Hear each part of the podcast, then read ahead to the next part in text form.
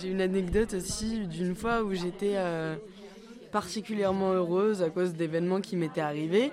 Et je marchais dans la rue en ayant un grand sourire et j'ai croisé plein de regards et plein de gens qui m'ont dit bonjour, qui m'ont dit waouh, ça fait plaisir de voir euh, quelqu'un comme ça.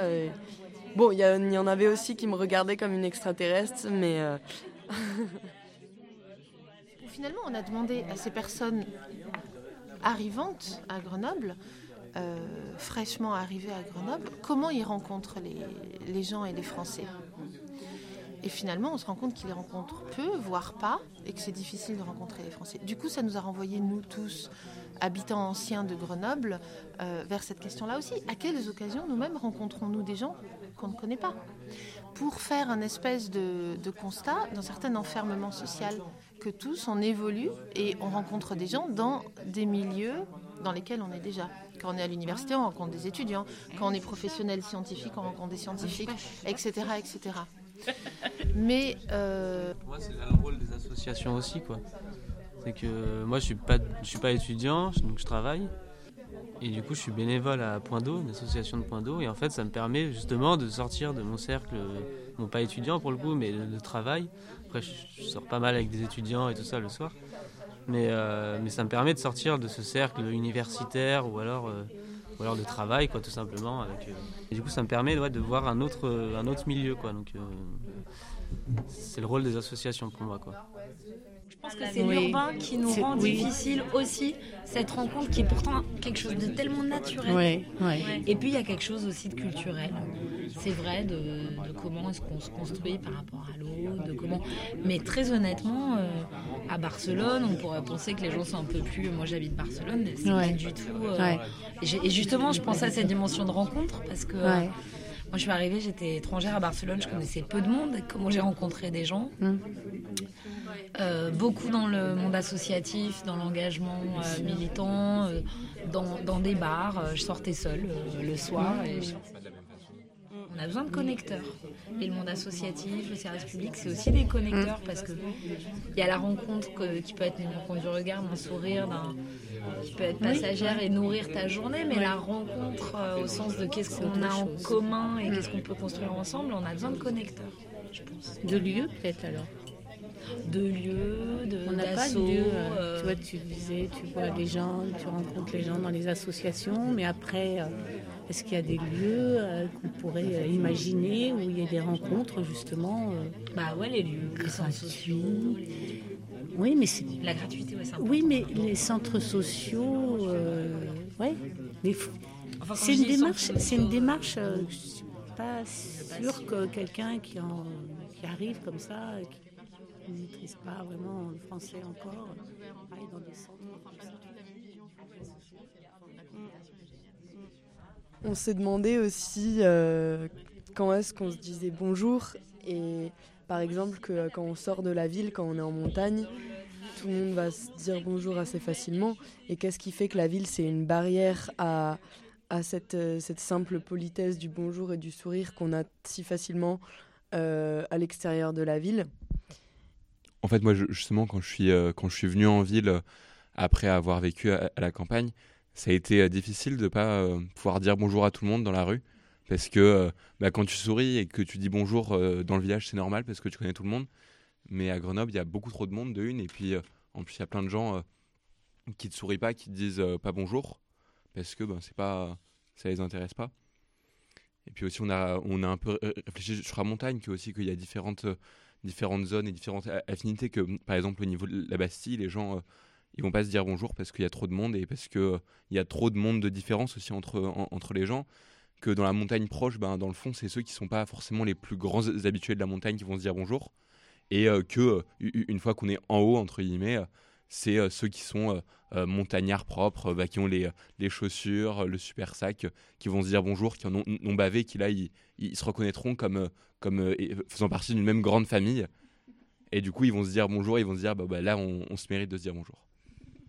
Je me permets euh, juste de rebondir parce que je trouve que c'est un, point de vue très personnel pour faire pas mal de montagnes avoir certains sacs à dos que j'ai d'ailleurs là aujourd'hui. Euh, je sais que moi je dis bonjour euh, dès le départ de randonnée, j'attends pas d'être au sommet que j'atteins pas forcément toujours pour le faire. Donc oui, après je pense que c'est très différent en effet des zones où tu es.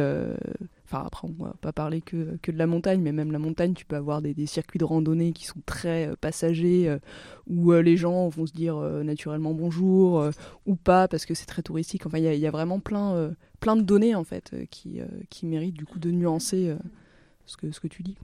C'est marrant, je pensais que si on se disait bonjour en montagne, c'est parce qu'on était solidaires et que si jamais il y en a un qui. En fait, on se souvenait des gens qu'on avait croisés. Pour moi, c'était ça. Euh, j'ai l'impression qu'on se dit bonjour à la montagne et euh, dans, des, dans des endroits de la ville qui sont des espaces restreints, un peu serrés. En fait, on se dit bonjour euh, dans des petites rues ou sur des sentiers de randonnée, même si c'est très ouvert en montagne et qu'on peut être sur un plateau ou quoi. On se dit bonjour en randonnée parce qu'on est sur cet espace-là qu'on partage et qui est tout petit. Donc on est obligé de se croiser physiquement un peu euh, dans ces endroits. Quoi. Est-ce qu'il n'y aurait pas derrière tout cela la notion de la question du risque, du danger? Ça veut dire que quand on, est plus, on se sent plus vulnérable, on se dit que au cas où j'ai un bobo maintenant, euh, qui va me venir en aide Donc euh, plus on est dans un endroit confiné, dans un endroit restreint, on sent qu'on est, on est plus fragile. La montagne, c'est très dangereux. Donc si tu ne dis pas bonjour à ton... Si demain il y a un problème, qu'est-ce qui se passe?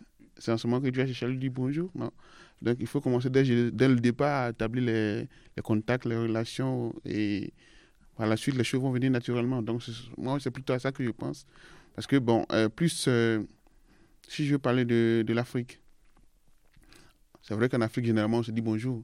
Mais on ne dit pas bonjour quand même à tout le monde, ça dépend de, l'endroit où on se trouve. Plus la ville, la est grande, plus on ne va pas dire bonjour à, tout le monde. Voilà. Mais généralement dans les, dans les villages on se connaît tous. Donc évidemment, on va tous se dire bonjour. Donc il y a une question aussi d'espace, comme on l'a dit, et une question de risque pour moi. Moi, j'avais envie juste de répondre sur euh, le fait qu'en montagne, on, on, se dit bonjour. Et dans le quartier où j'habite, quand il y a des nouveaux habitants, j'ai eu plein de discussions avec mes voisins qui disent toujours Oh là là, les nouveaux, ils disent jamais bonjour, ils, ils savent pas comment on fonctionne ici. Et euh, du coup, euh, voilà, il y a des endroits dans Grenoble où on se dit tous bonjour à chaque personne qu'on croise. Ça n'existe pas que à la montagne. C'est pas forcément une question de ville, mais peut-être que c'est encore plus situé. Ça dépend aussi des gens. Euh, c'est un peu les, la manière de considérer sa bulle intime et la, bulle de l'autre, ou et justement les points de passage qui, ou les, les émotions euh, qui se dégagent de l'un et de l'autre. Et euh, justement, à la fin, on avait parlé de ce qui émane quand tu disais que tu souriais, tout d'un coup, les autres, au-delà du sourire, les, les énergies qui circulent. Est-ce qu'il n'y a pas aussi le fait que quand on dit bonjour, euh, on, émet un signal positif et que en fait euh, on risque d'avoir le retour et d'avoir une, rencontre possible? Est-ce que le fait de ne pas dire bonjour, c'est aussi parce qu'on a peur? Mm. C'est la peur qui en fait empêche euh, cette, cette avancer vers l'autre, cette ouverture vers l'autre. Et quand on dit bonjour, bah oui, on risque effectivement d'avoir un retour et du coup de s'engager par rapport à une rencontre possible. Pour moi, c'est pas forcément que la peur. Enfin, à titre personnel, c'est aussi parce que quelquefois, j'ai pas envie, euh, en tout cas, de rencontre et du coup, euh, de dire bonjour. En effet, euh, c'est vrai, quoi. C'est que à un moment donné, on, on peut s'attendre à ce que la personne nous réponde. Dans, la, dans les barrières, je pense qu'il y a la barrière de la densité. Quand il euh, y a trop de monde, ça coupe complètement. C'est impossible de, de, dire bonjour aux gens quand, euh, quand on est à Victor Hugo au passage piéton et que. Euh, alors que dans certains quartiers où on croise beaucoup moins de monde, on va plus, plus discuter.